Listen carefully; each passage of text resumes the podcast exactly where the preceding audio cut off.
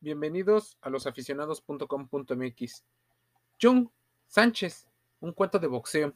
El paso de la etapa de amateur a un deportista profesional resulta fundamental en cualquier deporte, para cualquier atleta, no solo en el aspecto monetario, pues ya comenzarán, sí, a ganar más dinero en el desarrollo de su disciplina.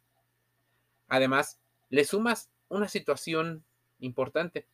El crecimiento y los nuevos retos impactarán la vida personal, por lo que de igual manera es necesaria una madurez mental para afrontar este cambio.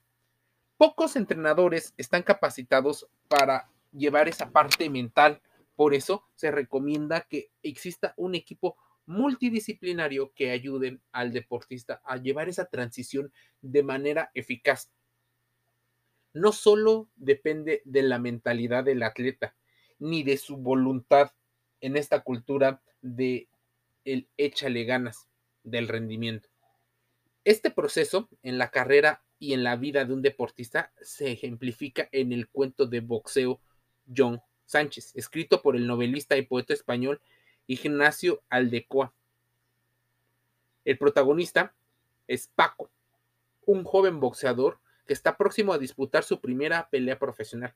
Surgido, como muchos, de la clase baja de los alrededores de Madrid, como aficionado ha llegado a destacar por lo que le brindan la oportunidad de entrar al pugilismo de paga contra otro joven, pero más experimentado, oriundo de la ciudad de Valencia.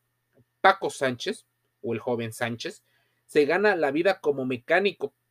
Es conocido en su barrio y en su alrededor por su carrera deportiva, pero a partir del anuncio de su cercano debut, que cobra gran notoriedad, pero no parece que a todo mundo le llegue a gustar. En el humilde gimnasio donde toda su historia comenzó, donde empezó a entrenar y donde se empezó a ilusionar con la posibilidad, muchos, además de preguntarle por los eh, por los pormenores y los detalles de su combate, le dan consejos para enfrentar al rival. Otros lo ven como fuera de forma o incluso un joven distraído. En el taller donde trabaja, sus compañeros, incluso su jefe lo miran con admiración y lo alienta. En el bar que él frecuenta, todos buscan platicar con él y darle tips para la pelea. En el barrio, sus conocidos incluso las mujeres jóvenes, las muchachas lo saludan cuando lo ven pasar. Dice el cuento que incluso en casa, Paco resiente la diferencia en el trato de parte de su familia. El padre se muestra más orgulloso de tener un hijo como John Sánchez, boxeador profesional que algún día será campeón nacional peso pluma, y así lo presume con todo aquel con quien conversa. La hermana, que se desvive en atenciones para que el joven pugilista no le falte el desayuno caliente ni camisa planchada. La madre no atiende sus propios problemas de salud con tal de no distraer a su vástago con el objetivo. Toda esa atención es cuando mucha gente dice que se le subió la fama, se le subió el humo. Toda esta atención de vida como si fuera una celebridad. Llega a incomodar claramente a Paco, incluso cuando su jefe le consigue una entrevista con un joven empresario que pretende apoyarlo económicamente en su preparación para su debut profesional.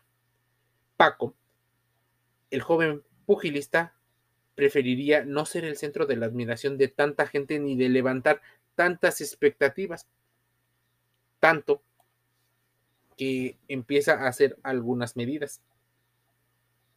Al principio, Paco está seguro de que vencerá al rival sin problemas. Luego, modera sus pronósticos ante aquellos que le dan como ganador porque el otro también pega el día de la pelea, Paco debe combatir no solo al rival, sino también los miedos que lo invaden con el pensamiento de que busca la victoria no solo para él, sino para todo el entorno que está alrededor de él, su familia y demás situaciones. Puedes encontrar John Sánchez en la antología de cuentos 1977 de Ignacio Aldecoa.